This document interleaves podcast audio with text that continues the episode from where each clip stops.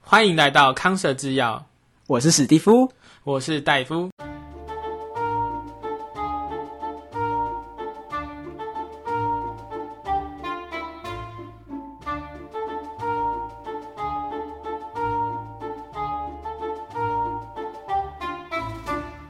哎，哎，新年快乐，新年快乐，恭喜恭喜哦！啊，没有，其实今天才腊月二十八，这边先跟大家拜个早年呐、明天小年夜啊，啊明天小年夜，先祝各位就是牛年行大运，扭转乾坤，哎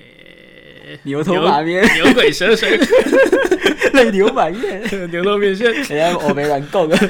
哎，我想到小时候最喜欢那个 Happy New Year，Happy 哎平 New Year，然后就哦那时候第一年，哎我反正有意识的牛年，然后就牛一儿，对，牛一儿， 然后觉得很新奇，那时候好像刚可以传简讯还是这样，忘记了， 好像还是即时通那边打哦啊简这讯个，一封七十二个字，啊，对对对对， 笑死。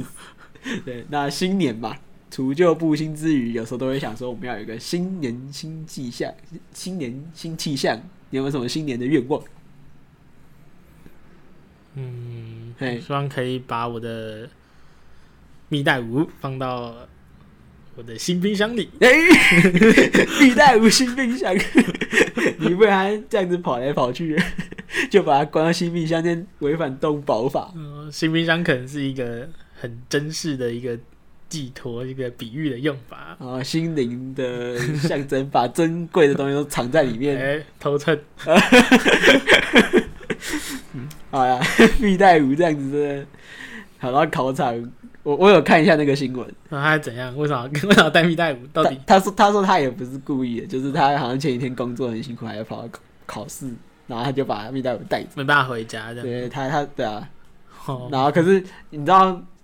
老鼠啊，它蜜袋鼯不是老鼠，蜜袋鼯是澳洲一种有袋有袋类，然后它就是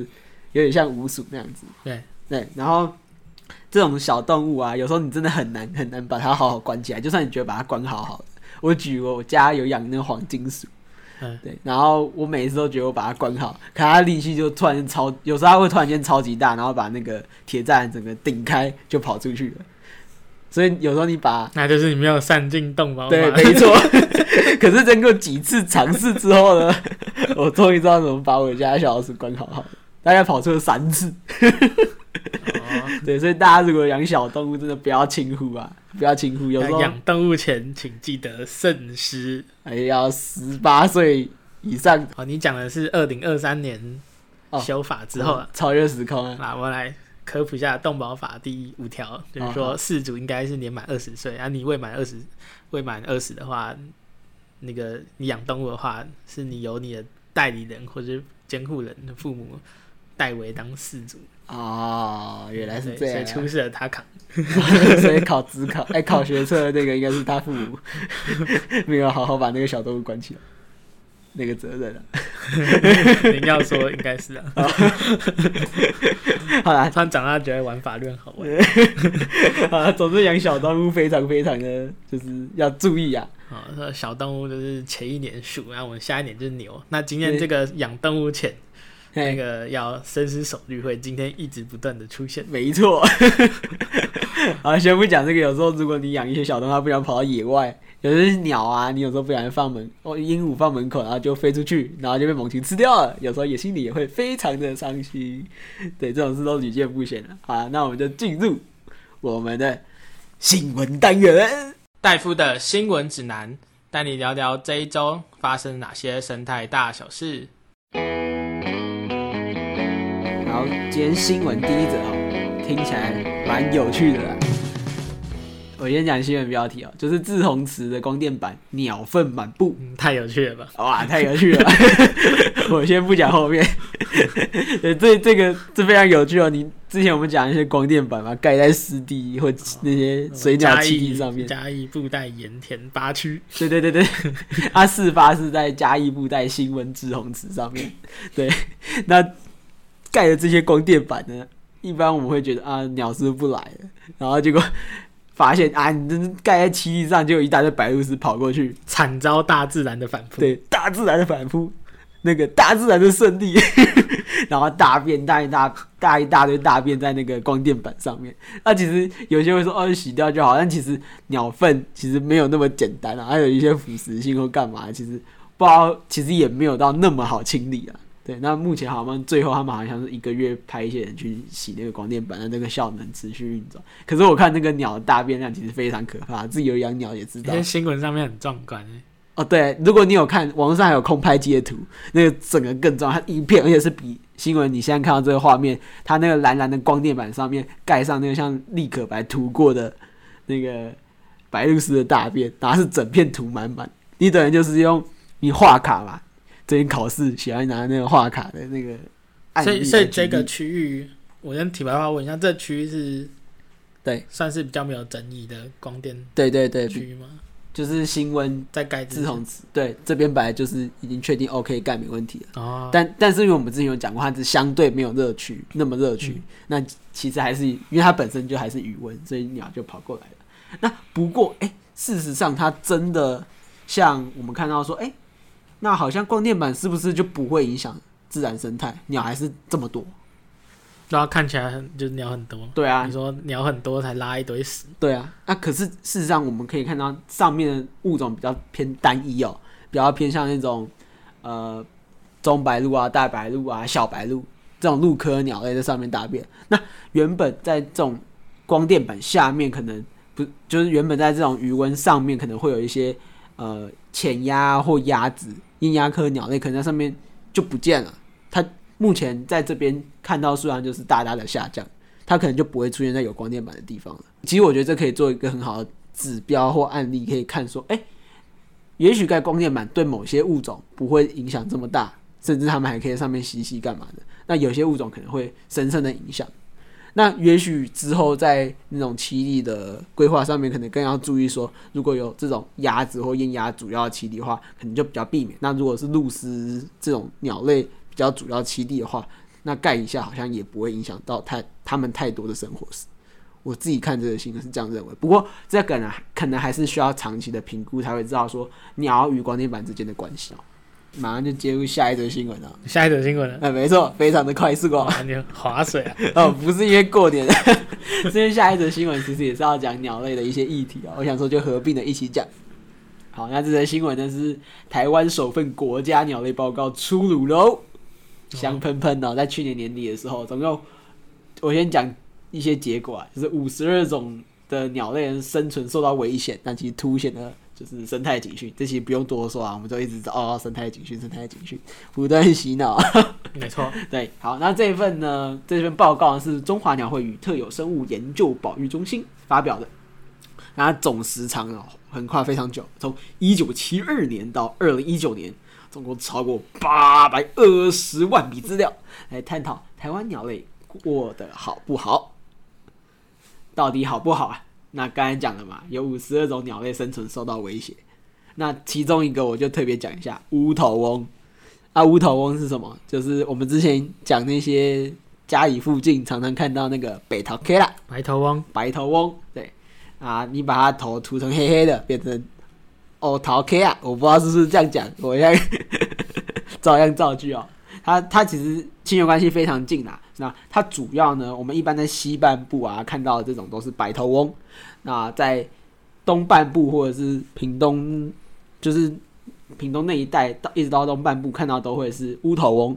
Anyway，反正就是乌头翁跟一些台湾本来有的这种原生鸟类，其实数量是大幅的下降哦。那其实这种农田的鸟慢慢的变少，其实也是非常非常大的生态警讯。那其实有些鸟类是上升的喽。那什么鸟类是上升？听起来很好，对不对？保育有成，哎，保育有成啊，不对啊，不对啊， 注意哦，上升的鸟类是什么？是那种灰椋鸟啊，那种那些外来的八哥，还有埃及圣选这种外外来的物种，慢慢的不断的上升，那在这个报告里面凸显出来，就变多的外来种嗯、几乎都是啊，对哦， 真的很多哎。对，我我家我家就是一大早六七点，嘿很，多鸟会在外面大合唱，对就是很多鸟都在那时候叫嘛。对，然后里面通常都是白尾八哥跟那个那个亚洲灰椋鸟嘿，此起彼 落。哎咦，一直叫，一直叫。 哦，对啊，这就是这是现在的现况。那不过讲一个小小的比较好的小启示，有一个就是黑面琵鹭，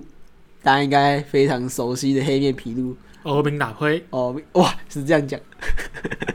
就是它脸黑黑的，然后嘴巴有个藤奇亚汤匙状的样子。嗯，对，啊黑面琵鹭，它族群数量是稳定成长的哦。好，这是比较好的小小的消息，但这是长常年累积的保育成果。那新的政策呢，也有可能导致之前所做的努力前功尽弃。那怎么说呢？因为黑面琵鹭它其实栖息的地方，就是现在可能光电板 focus 在想要盖的地方。只是台南沿岸的，啊对对对对对，那其实这个就是要非常去注意的，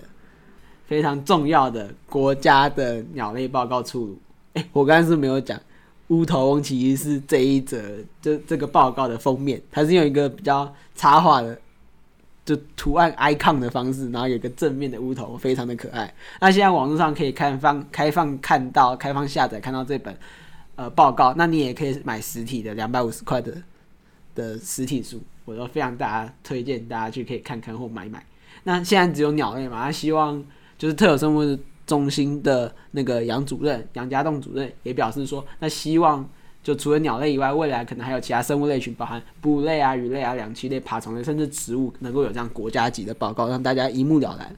有这样的呈现。好，我补充一点，就像这种很大规模的报告，像这一次公民科学的注入，好像也扮了一个很重要的角色。哦，对，有非常大量的记录都是靠公民科学、e b 啊，还有繁殖鸟类调查，对对像我们对之前曾经聊过，这样对这些一起集众人之力都串在一起。串在一起，哇，真是一个集大那成。我会把那个就是如何去看到这本报告的方法，会放在资讯栏。哦，对，而且他的真的他要一定要去看，所以他每一边做的我觉得好可爱然，后真的，非常不错，推荐大哪家。哪边真的这次很赞。对，推一波，推一波。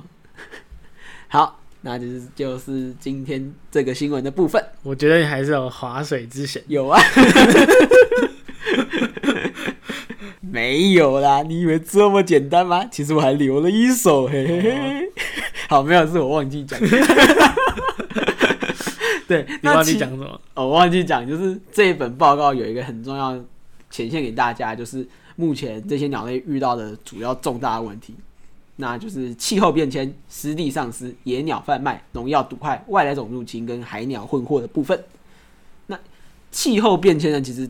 自古而然，已经这么久了，大家就知道。人类的活动造成气候温温湿度啊、温度啊这些重大的影响，造成极端气候之类的，嗯所以很明显就是造成了野鸟栖息地变化时的鸟群数量、族群不稳定或下降这样的情形。那这就是我们需要去关心的。那另外就是湿地丧失，不管是开发或者是刚才讲的一些光电案的设置，哦我像我知道高雄茄定湿地嘿，也是，就是像这种道路开发、那种湿地使用，对，而且茄定好像说那条盖的也没有快多少，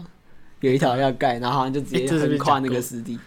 忘记了。对，我反正这边讲一下。对啊，那像布像这次我们第一则新闻讲那个是布袋九区嘛，它其实上面也有对一个重要湿地，嘿，对啊，就像这种湿地，只要一开发，牵扯的物种真的都很多。对，那还有是说那个野鸟贩卖啦，野鸟贩卖的部分，其实我亲身经历非常多，因为我每次都会去那你还个。是先先发个不自杀声明，啊、好，我在这边不会自杀。如果有任何消失或自杀的行为，请帮我申诉、报案、喊冤。 对，对我自己常去万华那边买一些，因为我家里养鹦鹉，然后会买一些鸟饲料或干嘛的。对，然后就会逛逛看看，诶，看一看，诶，我根本就去山上赏鸟一样啊！啊，这边一只头乌线，那边一只蓝鸡枞，诶，有一大堆黑点乌又出现 了就呢。蓝鸡东这行都放神鸟。 对，啊，我还看过红头山雀，对，各个各式各样千奇百怪立贝领区也看过。对， 那我其实有一种，哎、怎么会出现？这绝对不可能是繁殖个体啊，它已经从野外抓来的吧？对，那我我在抱持这样疑问呢，我有就打过检举电话，哼，对，那我不知道后后续处理怎么样，不过我后来看那个店还是在那边。那不知道背后的议题到底是什么，不过在这份鸟类报告当中，其实有表明说，这部分的研究虽然知道有这个议题，可是这部分的研究其实并没有那么多。那未来希望未来能够慢慢有人更多关注这件事情。对，那我我还讲一个小秘密，也不是小秘密，我我跟里面的老板娘聊过天，就是他们其实有一些看起来很普通的野鸟，那他卖的特别贵，我就问他说，哎、为什么卖这么贵？然后就说，哦，因为这个是拿来打架的，就是它是冠，可能冠军鸟，本来一只平常你可能卖一百五，它给你卖两千两三千，就是他们可能有什么地下剧毒，这个我不知道，可是我知道那个那种鸟本身就好斗，那可能有这样的行我为。总觉得一切听起来都很违法。哎、我我不知道，我不知道啊，我真的不知道。从从捕捉、贩卖到动物利用，我自己是觉得，嗯，眉头一皱，案情应该没有那么单纯呐、就是你可能，好，这个不知道，阴谋论史，得得得得，不自杀，对，自不杀自杀声明，对，然 啊后我只是把自己看到的状况是这样讲出来，也许他们真的是 CB 个体，就是个体繁殖出来的、啊，我也不知道。好，反正这是大家可以未来好好关注这些野鸟到底怎么出现在一些店里面，那为什么他们可以持续的这样贩卖？那当然，除了刚才讲那些，还有放生鸟也是啊，有些可能是抓这些野鸟过来，然后放生到野外。哦，对这比较这种行像为外来入侵那种概念。这个因为我真的常逛，我真的也实际上看过，就是有人当时买了一笼红鸠，然后原地在大马马路上就把它放出去了。这个好像之前我也讲过，以前也有那个啊、鸟鸟店被迫歇业，然后鸟店老板把所有鸟全部放啊、出对来，对，对 反正这种状况屡他最后也没有罚。层出不穷啊。对，那再来就是毒农药毒害也是造成鸟类很大的哦这危机。个我们之前有特别做嗯一集来讲，对，像加宝福啊那种，可能一次毒杀或者二次，可能老鹰、猛禽去吃的那些鸟的尸体，又造成二次毒杀的状况。对，那另外就是刚才讲的那个灰椋鸟了，外来种，对不起了。那灰椋鸟刚才好像忘记形容它的样子，它其实样子真的是像《恶灵古堡》里面的那个，乌鸦，对， 虽然它眼睛它眼的睛它的亲缘关系跟我们看到那种八哥是比较近的，红不过哦两鸟，不过它它整体样样子真的很像恶灵古堡，它全身灰灰，有点金属光泽的反射，然后眼睛是那种血红色的，就是看得你心发寒。真 的。对我今天没有我觉得我看，我觉得就是我早上那边很多鸟，我家旁边都会让鸟在叫。对啊，我有一次就是特别爱看，对然后看着每一只眼睛猩红色的，哦看着就是激起我生物对红色的恐惧。哦，不过我本身就比较喜欢看那种怪怪，就有点练习，像恶灵古堡也超爱看，每部僵尸片我都要看到爆，所以我看他们其实我也喜欢觉得看啊但哦我好爽啊，但我生活中真的旁边都有这种动物，我 会嘿，哎哎，好，其实也蛮酷的。好，那再有一个比较特别的是，好像我们之前也没有特别提，就是海鸟混货的然问后题。这个是什么？就是我你这个我不知道你。在 有些渔渔夫啊，或者是渔民，他可能在捕捉或架设一些网具的时候，渔网网具的时候，可能会不小心把海鸟给捞进去。为什么或者是那些网目都会勾到海鸟。海鸟是在一个跟海马、海龙都是在水面游的，哦，没有，它在海面上飞行，可能有时候就会不小心被那些网子勾到，或不小心被网子捞进去。哦，对，，这也是一个很大可能会出现的状况。这算是常见问题。可能对于海鸟本身是这样子没有错，因为我我本身对海鸟没有到那么熟，可是目前看起来它有啊这个列我出第一来次应该就是听过这样，对对对对对，所以我觉得这是一个特别要关注问题。了我解也许我们之后可能进一步的更多资料好，之后来查询可以，看看这个议题。啊对对对对对对对，那这都是大家要特别注意的，都可能危害台湾鸟类的生存。好，那我们就进入下一则新闻。好，下一则新闻其实跟就是新年新希望有一种关联性啊。怎么说？我先哦讲一你下，是过农历年的，啊我是过农历年的，哦华人的骄傲。 嗯 ，Nice thing, Nice thirty day ban。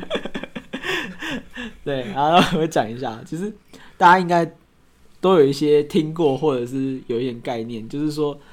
其实联合国啊一直会推动一些生物多样性的公约。那近十年，就是十年来，十年来一直有一些纲要，希望大家可以达成。那其实，在去年的时候，就年末嘛，就是就是生物当然公园每十年会有一个十年发展目标，或是或近年的发展目标。对，然后希望去达到。那目前发现，其实之前定的二十二十项的那个艾滋目标啊，其实没有一个完全实现的。那那要为听众介绍什么是艾滋目标？艾滋目标就是在二零一零年的时候的那个生物多样全球生物多样性展望第五版，然后那时候在日本的名古屋那一带，然后提出了就是艾滋生物多样性对，艾滋是一个地名，对，艾滋是地名，不是对，反正艾滋是个地名，不是 AIDS 啊，对，不是 AID，不是 ADSL， AID， 知是知道的知这样。 嗯，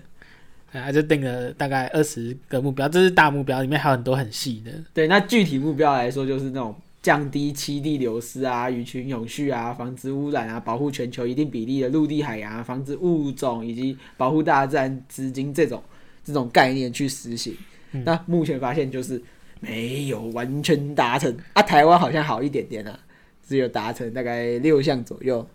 哦，对，主要是这样子。那不过说台湾好像不错，这件事情听起来很好，对不对？对，是不是超英赶美？哇，brilliant，太厉害，太厉害。不过没有完，就是全球尺度看起来是没有完全达成啊。那时候大家就在想，是不是原本的目标需要改一改，会有一个新的更我好的目标？嗅到了好像似曾相见的味道。啊，其实这件事情我在二零一零年的时候看那个新闻也讲说，因为之前没有完全达成，所以我们定了爱之目标，有个新的展望。好，反正十年之后呢，又历史重演 了，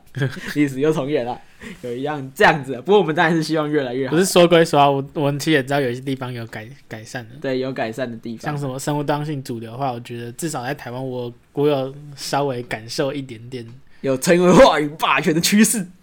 趋势而已啦。啊，趋势对。趋势不过我觉得有这样的趋势，应该是慢慢的会越滚越滚越滚啊。毕竟像因为我们都被受影响洗脑来录什么这种 podcast，应该是嗯有被洗到啦，所以我们在想要再更洗出去啊。哦，所以那新目标是什么？新爱之目标。新矮之目标，对，好， 不是新矮之新新的生物多样性保育的纲要，对。那刚才讲嘛，台台湾，如果你会以国家单位这样划分划分来看，其实慢慢发现，保育生态这种东西哦，并不是以国家为尺度来看，你其实要以一个整体全球性的尺度来去衡量比较 OK，就是比较符合真实的效益。那你要评估你有没有达成好或坏，会对这个七地有没有影响、破坏，或者是让这七地回复呢？其实要以总体的净目标来为基础。什么叫净目标？大家应该有听过净重吧？就是一干二净的净，就是你要扣去到一些你可能多于伤害或多于获得的这种东西，要确确实实的是真的有获得或者是去失去的东西，你才可以作为衡量的基础。那新的目标它主要就没有像之前说什么二十条啊，或者是二十一条这么多，它主要就是分四个步骤，那就是回避、最低影响跟富裕补偿。那其实最重要的回避呢，其实跟之前差不多啊，都是说你要避开一些生态热区啊，那有些禁捕禁区的地方。那最低影响的部分，就是我们可能如果你要开开发，或者是说你像假设渔业来说的话，你可能就要选择一些比较永续的渔业，然后不会那么大规模的伤害这些栖地环境的生物多样性。那富裕呢，就是把原本就是已经被破坏的湿地啊、破坏的地方，可能用一些措施让它恢复到可能开发破坏前的模样。那再来就是补偿的部分，那补偿的部分我觉得算是跟历年来比起来是比较算，我觉得比较新颖啊，比较起来啊，比较新颖的部分就是说，它可能建立一些生态补偿，它可能开发的这一块，可能它补偿了一些，假设它造一些人工藻礁岸啊，或者是人工的绿建筑，然后帮助这边就整体全球尺度上生物多样性的净成长。对，他们是希望这样子。那不过大家还是要注意哦，虽然新年新希望嘛，说哦我们有四有又有四个新的纲要可以去遵守、去依循了。那不过要注意的是说，我自己是觉得啊，像生态补偿的部分真的要非常小心，因为有些企业可能有时候在操作，或者有些开发商在操作，或政府在操作的时候，可能会觉得说，哎、我是不是这边开发掉没关系，我只要做一些多种一点树啊，或干嘛的，这就是补偿。那其实要比较注意的是，也许你多种一些树，到底可不可以补偿到它原本的生态功能？这件事要非常仔细细致的去考虑。有可能它只是帮助了单一物种的扩张，那甚至反而导致环境的失衡，让净成长的这个净就没有达达到它的那个平衡点或真实的成长。那现在这样新的四个步骤，相对于之前那个目标，因为之前是讲目标嘛，我想说它可能要一个一个达成，而且目前我们看起来它定那么多二十几个，你台湾了不起已经六个，那其实全世界比起来根本就没有办法达成。你定的一些目标好像等于就是梦想，你给他们说爱之梦想。索性不不是定目标， 对，我觉得定这个纲要步骤还比较实在，你就一二三四嘛，回避最理想、富裕补偿，这样一套做下来，可能慢慢的、慢慢的，如果以比较期望的方式，希望慢慢的，我们未来政府能规划用这样的步骤去慢慢的去调整我们保育的议题或机制或开发案。 但我觉得他应该也会有一些比较细致的期望啦，因为对我觉得逻辑上面说，哦，这目标达不到，所以我们就不要算对看目标，这样听起来怪怪的应应该还是有也有可能不是这样子啊，对，那不过我觉得就是新年嘛，我们把这个东西呈现出来，毕竟它是一个去年热腾腾年底热腾腾出现的东西。那未来我们政府或者是这些保育单位怎么去规划，我们会嗯不不停的更新，跟大家再更详细的介绍。近近十年、近二三十年、近代可能就会有新的那种策略方向。对，那重点都是希望在二零五零年前能够达成我们这些理想，好，了对解。，让生物多样性不要的一直衰减，那濒危希望物种不要消失二一就是会更好，不知道。反正我对这人这个也是抱有的期待，可是心里会默默的说不要抱太多期待，然后揍自己一拳这样。对，那希望大家就加油啦。好，嘿，好，那我们就可以进入我们大主题，来探讨一些深层的牛年事情，啊非常刺激哦。好，我们要讲什么牛年的黑暗秘辛呢？牛头马面、牛鬼蛇神，我们今天就讲那个神话的故事。得得得得得得得得，啊，没有啊 我我在走个病犯错。好，没有，我们你要该讲一没有啊下我，我让试图理解你该想要好，不重要。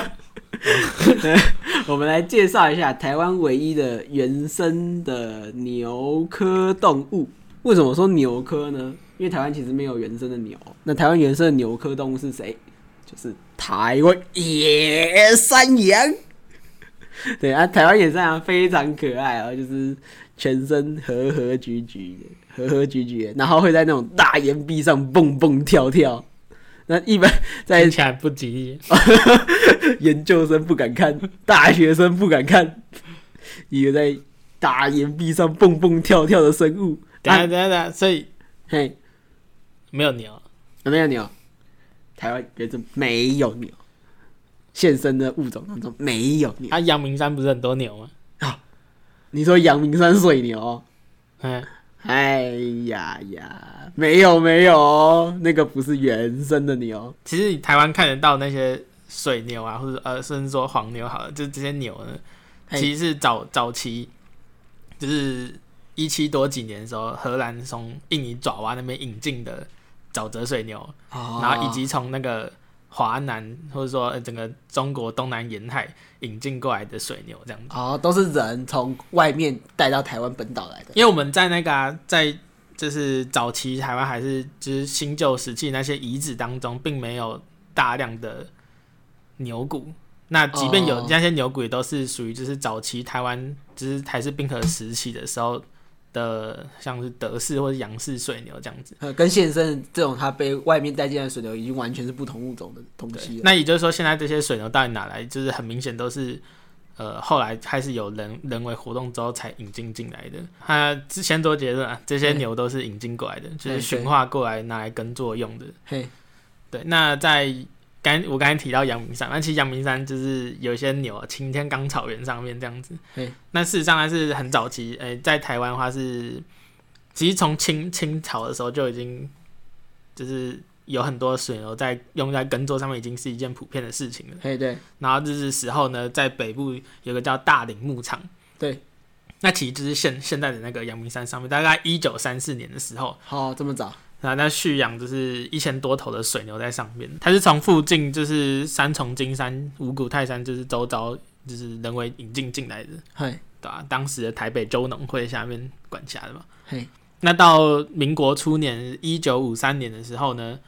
改为阳明山牧场，然后由阳明山牧场管理委员会开始去管理。那也是有养一些水牛，这是那个地方，就是承接地方呃年牛，可能就是在春夏的时候上来寄养，来放牧。就是这些牛大概都从士林北头一带啦，啊，就是可能因为那哎季节关系，春天比较比较温暖，还是什么时候把它带上山，夏然后后冬秋天秋冬时候冷牛了就嘛带带下山这对样子，对对对对这样的寄养的服务，嘿然后这样持续一直到就是一九七零年代、八零年代，到后来两千多年附近的时候，哎、这个牧场开始转型了。其实从一九八五年开始转型啊，就是当时的台北农会管理的阳明山牧场呢，因为随着整个国家公园的成立，阳明山国家公园，嗯，那整个农业的转型，那牧牛开始减少，到两千年的时候，其实呃这些寄养的水牛都已经归还回那些农户了，也就是说造册上面有登记在案的嘿牛应该都没了。啊，所以出现都是可能没有登记的那些牛，诶、简单来说就是意外意外溢出出的那溢些出哦哦，就是跑出来，然后诶、就跑一跑，然后在外面又又生牛宝宝这样子。啊，所以有造册登记的那些牛啊，就是有有造册说一百一十头、二十头、十几头那种，都理论上都没了，都已经好就是归还下去了。然后到两千呃两千年之后，二零一六年，我们发现就是一些调查、一些报告发现，哎、阳明山上面可能就是五十几头以上的野化水牛。对，什么叫野化水牛？就是说这些水牛已已经不是当时那一些人为去管的那些圈养在。那可能就是放牧啊、寄养那些牛了，它已经是跑出去了。又生幽神，又生，那你不知道它来一源直，生对，确切来源到底是从哪个地方跑出来的，好。就是你很难追究说哦是哪户人农家的牛嗯呃跑出去了这样。野外露出，对啊，那至少就是当时的阳明山牧场就是已经没有任何属于农会管辖那些牛了。嗯，好，这这是前情提要，对前天下阳明山的那些牛。水牛怎么出现的？不过我不知道你有没有听过新闻，大概在几年前，二零一八年嘛，就是嘿有一个妇人呢，就是在擎天岗哎，你知道你有去过擎天岗吗？就是步道，哦，有，就旁边有时候也会看到牛啊，哎对，走对，他就被牛撞到。哦，哎、我跟你讲，我小时候，我好像我姐啊，我姐参加那个天文馆开的营队，然后他们有去阳明山赏星星，然后中间走一走就被一只牛挡在路中间，他们就过不去。也不敢过。对，啊，然后那个领队吓到，就是很紧张，因为后面带一群小朋友，嘿 对，然后在前面他跟那个牛对视很久，然后等牛离开这样。那我不知道你有没有听到新闻，就是牛嘿牛撞到人了，哦啊，这、很严重哦，人死掉了。啊、这么严重？对，这让整个阳明山牛的问题就引发关注嘛。对，然后后来好像有一些什么，呃，好像是有申请国赔吧。嗯。那从当时开始就是。开始就是整个阳明山国家公园就开始有一些人牛分道啊，是更多的篱笆去管理这样子。啊就是虽然它本来擎天岗场上本来就有一些一围两条简单的围篱，呵呵呵然后后来可能就是就是可能弄弄的就是更更多的一些栅栏那些。嗯，那不过整个事情为什么最近牛又突然夯起来？嘿，从去年年底啊，啊，我因为牛年是不是牛年要到？所以所以发生了一些惨案这样。哦，是这样， 我也是牛年到，大家开始关注牛的 议题。那去年大概从什么陆陆续续冬天呢开始，十二月的时候就一直都说，哎、有人发现阳明山有牛死掉了。啊，有牛死掉了。对那起初一开始还说，哎、牛死掉就好像也还好啊，因为每年寒流来可能都会带走几只体虚的牛。对，可是后来就是发现，哎、又又死了又死，那边又死一只。后来总共去调查，发现死了三十几只的牛。 好，好可怕啊，是大量死亡哎。对啊，就是截截至到整个去年年底，好像就已经有三十几只，就是很明显高出以前平均的死亡的的数量这样子。对，对，然后后来就是有送送验啊，当然是尸体送验发生，就是哎、这些可能不是中毒，应该是整个营养摄取假不霸，假不霸，就吃营养不良了，啊，吃可不能有吃，可能也不均衡啊，那嗯就代表说那个草材不是那么适合喂养，嘿，因为那也都是芒草、对，五节芒啊、又白没背东芒西那吃些啊，，这 样，打不够对牛来讲不够营养啊了， 嘿，所以那些牛就是体衰然后死亡，然后再加上那时候刚好也是寒冬，我不知道大家有没有印象，十二月底的时候有一阵子霸王寒流， 那个太平山那个雪景非常美 丽，低坡下雪啊，阳明山也下雪，对对对对对，就那一阵子一直疯狂的各种寒流下来雪哇，那就牛死了很多。哦，而且你刚才讲嘛，以前放牧人家其实会把牛带下山的，我就让它在上面这样被风北风呼呼吹，吹到爆，这好像什么故事？是吗？什么北风呼呼，什么风不知道，风吹扫地线， 风吹草地现牛尸，变现牛尸。那台湾动物社会研究会，呃，就在当时十二月底的时候，就紧急跟就是阳明山管国家公园管理处，就是紧急调配了一些牧草上去，嘿，那做一些处置啊，就把牛先安置在旧牛棚，因为当时其实有一些养管处留下里里面有一些补给站跟牛棚了。嘿，他们打棒球， 救援投 手。嗯肯定因为多少以前，我不知道你有没有知道阳明山草那个整个青年钢草原有个地方叫竹竹蒿山，然后前面其实有一个简易牛棚，哦，就老旧那种旧式，对对对嗯，对啊，那就是有把一些牛管在那边，或者一些临时的牛棚地方。嘿嘿嘿，对，那这整个问题后来就是在整个舆论上面就发酵了。嗯，大家会说，哎、牛又死了，然后又撞死过人，这样民众应该都会想说，是不是养管处的问题？对啊，那我们先想一下就是牛的定位好了，嘿，刚刚才其实就知道说，哎、这个牛可能是外来的，就是引入进来的啊、嗯，所以代表说台湾原生生态系并不会有像水牛这样动物现在在山上这样爬爬照这样子，不会本来这只都是人带进来，对，然后养一养可能就突然跑出去的这样子，然后跑出去又生的很多，某种程度你可以把它想象成流浪牛。那六大鸟，但那依照国家公园的角色的话，应该是要就是维护整个呃栖地，比方说自然生态啊、野生动物等等。对那，像这样的牛在这边出现，会有哪些自然生态呢？我们一部分一部分看。那至少自然生态上面，像是像是像是会吃草嘛，嘿，牛吃草，对，然后吃一吃，吃啊就嫩往草外走，对啊，再吃吃完了再往外走，对然后到处走到处吃嗯。那最直接冲击就是那些植植被啊，那些那些地上那些草，对，其实他们是阳明山国家公园里面的那些草，还有其实里面很多很多的，就是只有单单出现的植物，都是地被植物，嘿，有机会被吃掉。好比好比说牛最多那那几个黄黄嘴山啊，然后到秦连岗那一带，附近房就就黄嘴山啊自然保护区里面就有一些只有单单出现，例如说大五蜂草之类的。哼，然后还有像它是沼泽型的水牛，所以我不知道大家有没有看过水牛，很早期的乡村农村有一些就是那种水田，然后就会让牛进去，然后它很喜欢在里面泥巴里面，打滚，滚来也滚没有到去打滚，就是 会泡水这样进水，呃会 对，稍微可能扭动身体这样子，做泥巴浴 啊。哼哼哼然后所以其实阳明山一些草泽、沼泽，就是牛会跑进去，然后在那边拉来拉 去。他们好像可以消除身上的寄生虫啊，，对，是对这他样们就没喜错。欢在下面，可是池塘的围棋地地景会直接被哦，破被坏破。坏掉，原本那边的生物可能就会受影响，对，所以就这样的观点的话，就是这样的动物其实已经稍微影响到当地原生的生态环境了，嗯，这是生态冲击啊。那从回到人文上面好了，呃，随着随着两千年复建的时候，整个牧牧场的阳明山牧场退场，嘿那其实那些溢出或者跑出来这些牛呢，应该要随着就是整个就是台北农会这些撤场，应该要一起被撤出来。对，不管出去可能去别的农场或怎么样，反正就要想办法把它弄出国家那是一个公园最好的时机啦。不过对当当时国家公园就是，呃、就想说，呃、在擎天岗上面有个卖点，就是在擎天岗上看草原、看牛、哦，风吹草地见牛羊，现牛 市。对啊，那那就变成说，想要维护这样的可能哦，过去有这样放牧的人文啊、文化这样的状况，那又是一个卖点，所以当时的牛就留下来。然后，不过也后来有因为有一些纷争啊，之后撞到了，所以开始有一些围篱笆的这种嗯，这种情况。其其实我觉得国家公园不不止保育自然，还有一些人文的留存，我是可以理解的，因为这本来就是国家公园存在的一个目的之一。对，只是它要怎么去把它用的好好的，让牛头好壮壮，是一个很大的问题。如果是以人文观点的话，对，我这是我自己的感想了。嘿，我就想说，可是我们要保留的应该是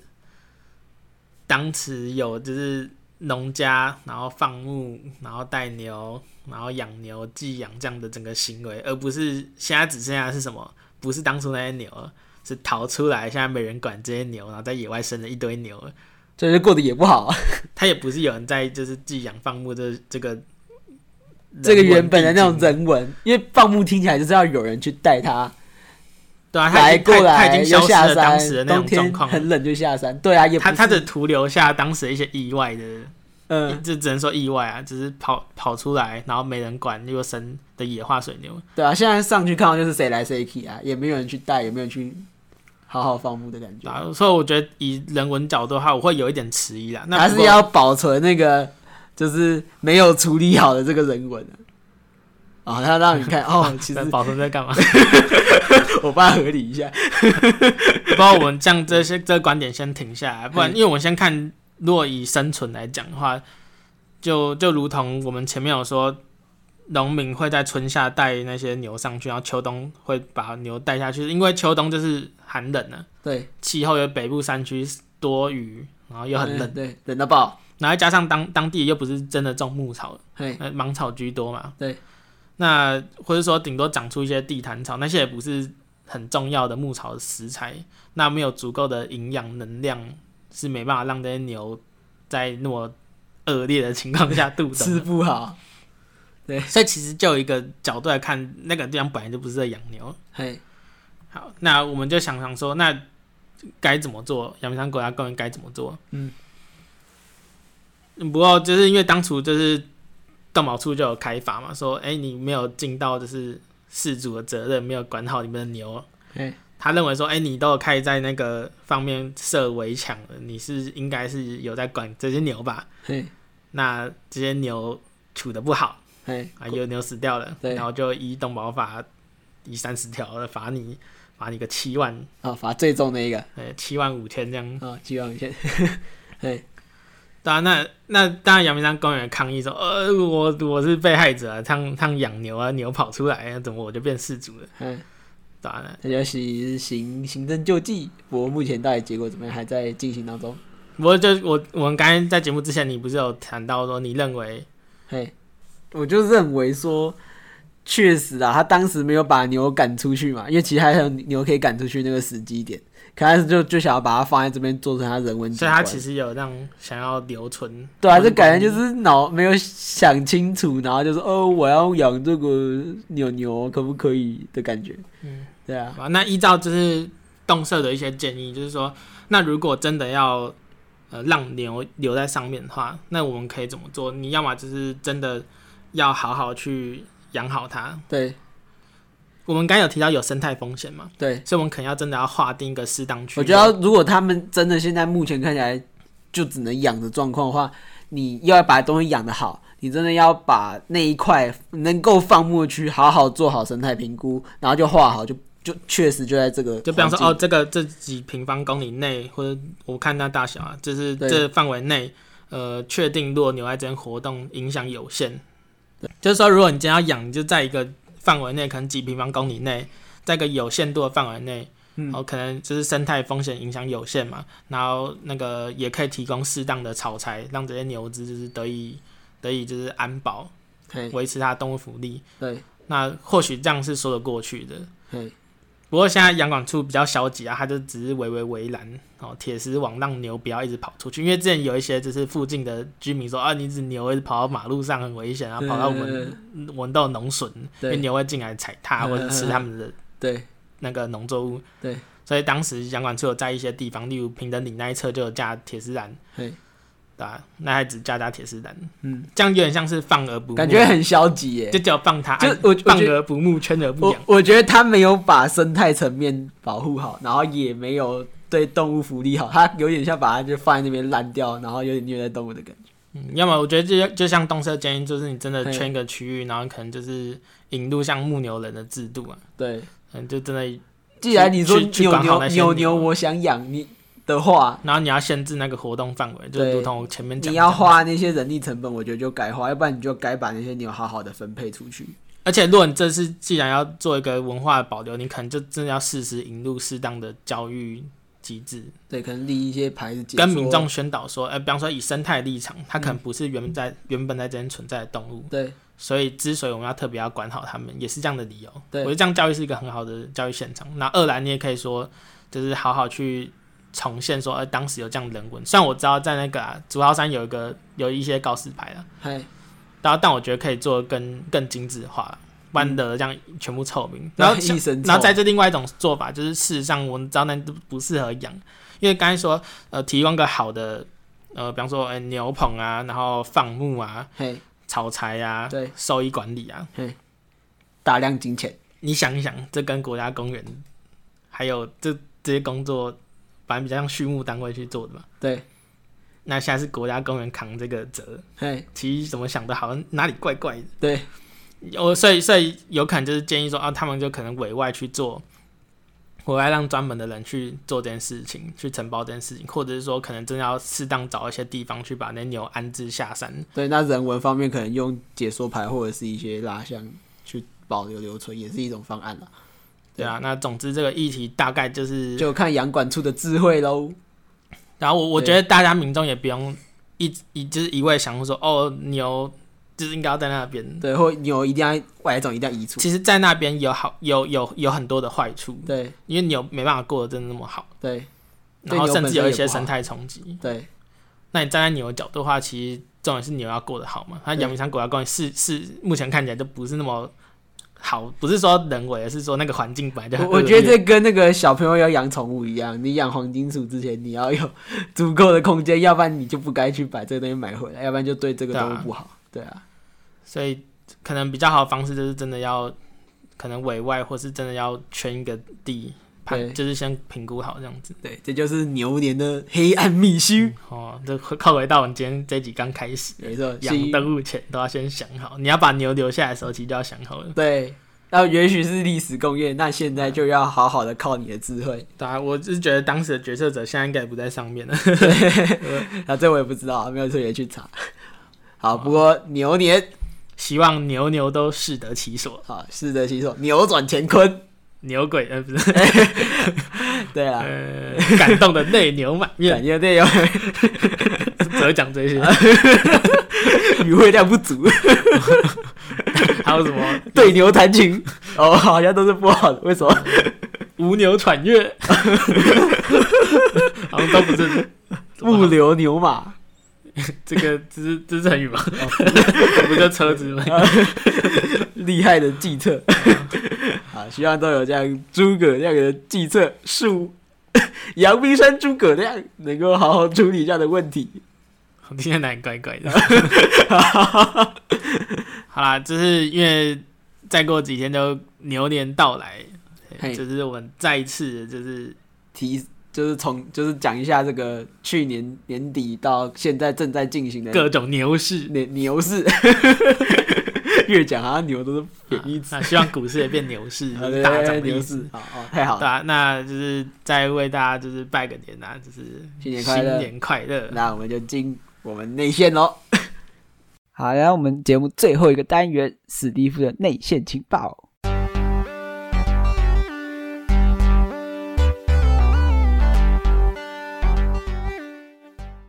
哟，今天内线情报要推荐什么情报呢？今天这这个真的算是情报、啊。如果你是研究生啊，或研究研究单位各大研究单位，对啊，一般民众也可以使用，我觉得非常的方便。就是台湾生物台湾生物多样性网络上线啦！然后这个链接我们也可以放在我们全国首家线上 线上生物多样性保育素材吗？没错，上线啦！好在一月二十九号的时候上线啊了。那我们会把这个链接也放在我们的那个资讯栏。OK，那它非常方便哦，它有几个步骤，你只要查资料，把你的物种名资相关的搜放进去，然后就可以查到它的结果，然后就可以下载它的名录，你可以知道这个物种在哪些地方会出现，然后大概有一公里一公里的范围，一乘一的一公里乘一公里的范围，能你可以知道这个生物的点位。非常的有趣哦。那一般民众可以用这样的方式，可以看看你觉得可能哪些有兴趣的东西可能会在哪台湾哪些地方出现，那研究，我觉得对这个研究生比较有帮助啊，就是他有非常好的视觉跟资料化的物的在物种的视觉资料化的图图档或者是资料，能够方便你去下载。对，那都鼓励大家可以去看看，因为我觉得而且他美编也做的不错，我很蛮喜欢他这个团队，他去做这样的、这样的东西，视觉化处理对视觉化处理。很重要。 很重要，那大家可以欢迎大家去多多使用。那我们内线情报就到这边喽，祝大家新年快乐，快乐，快乐，万事如意。刚才祝福很多，我就不再赘述了。你知道吗？因为我刚以为我结束了， 好啦，扭转乾坤了，恭喜啊，恭喜啊，拜拜，发财发财发大财，发大财，发大财，牛年发大财。发大财，发大财，拜拜，拜拜，我是史蒂夫，我是教代。拜拜。